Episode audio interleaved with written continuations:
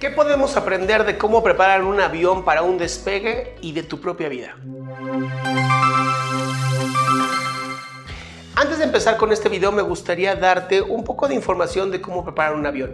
Si tú has visto alguna vez a un piloto o un copiloto cuando están en la cabina, tienen un como checklist ¿no? de cosas que van palomeando que tienen que estar revisando, además de eh, cositas que tienen que estar tocando y palanquitas que tienen que estar bajando y un montón de cosas. Esto es porque los aviones son de verdad cosas que no sabemos por qué vuelan, ¿no? como ballenas metálicas que vuelan. ¿no? Sí, entiendo que la física y todo eso, pero de todas maneras son toneladas que viajan por el aire, es increíble. ¿ok? Y para que vuelen correctamente, para que no haya accidentes, tienen que hacer un checklist. ¿A qué me refiero? Tienen que ir dándole palomeado a cada cosa. ¿Esto cómo lo puedes usar en tu vida? No tiene nada que ver con lo palomeado, tiene que ver con cómo te puedes preparar todos los días en la mañana para tener una actitud y una vida de verdad como la que tú sabes que te mereces. Y para esto tienes que hacer varias cosas. Esta es la lista que yo hago. Si la quieres usar tú, adelante. Si quieres hacer la tuya, también está bien. Lo importante es que sepas por dónde empezar. Para mí, lo primero cuando me despierto es sonreír. Suena muy raro, pero es lo primero que hago. Tengo que sonreír. Aunque no quiera, aunque no me sienta feliz, hago una sonrisa completa, la fuerzo completamente y me aplaudo. ¿Por qué me aplaudo? Porque me encantan los aplausos, honestamente.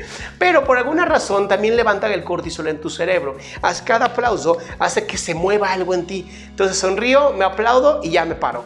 Eso hace que mi cerebro diga, ok, ya vamos a empezar. Me niego por completo a ver el celular. Esto es bien importante. Porque si ves el celular, ya cambias de toda tu estructura cerebral y te vas a ir a tu celular y te vas a redes sociales o te vas a ver correos electrónicos, te vas a ver tus pendientes. Eso es terrible. De verdad el celular lo dejo hasta el último.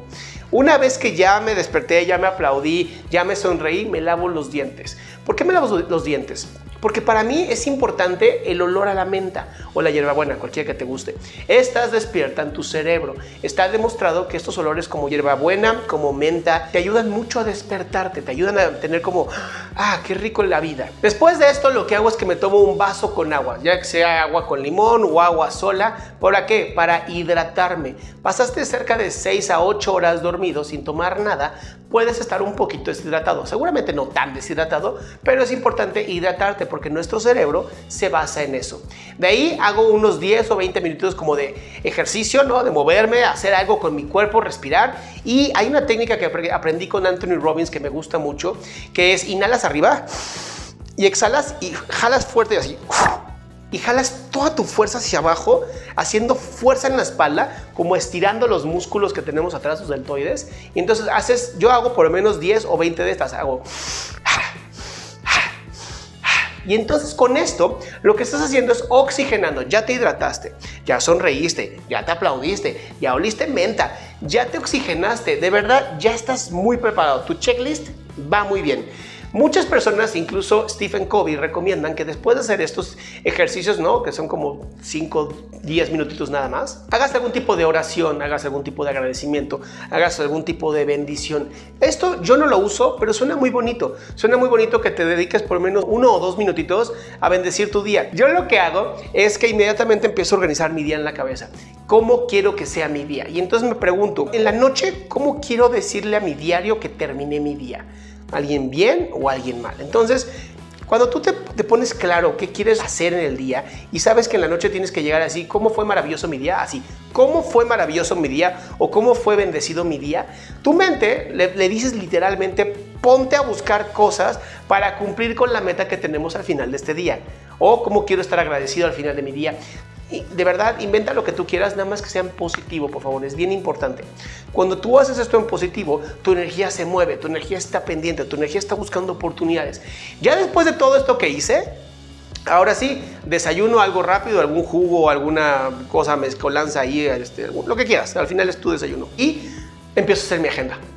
Ya ahora sí, ¿qué metas tengo? ¿Qué quiero hacer? ¿Cómo las voy a lograr? Y siempre empiezo por las que menos me gustan. De verdad, es una maravilla. Hay un libro que se llama Tragues ese sapo, que es muy buen libro y habla justamente de esto. Empieza tu día haciendo lo que menos te gusta. ¿Para qué? Para que conforme va pasando el tiempo, vayas haciendo lo que más te gusta y terminas contento con una sonrisota porque al final hiciste lo que tú querías. Si eres de estas personas que tienen un montón de chamba, un montón de gente, un montón de cosas que hacer y no tiene tiempo, te hago una recomendación, circula dos o tres metas y nada más enfócate en esas, las que sean urgentes, las que son nivel rojo. ¿Por qué? Porque de todas maneras no vas a poder hacer las otras.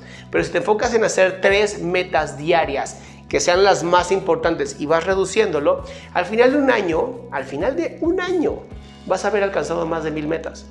Entonces, ¿de verdad no tienes el tiempo?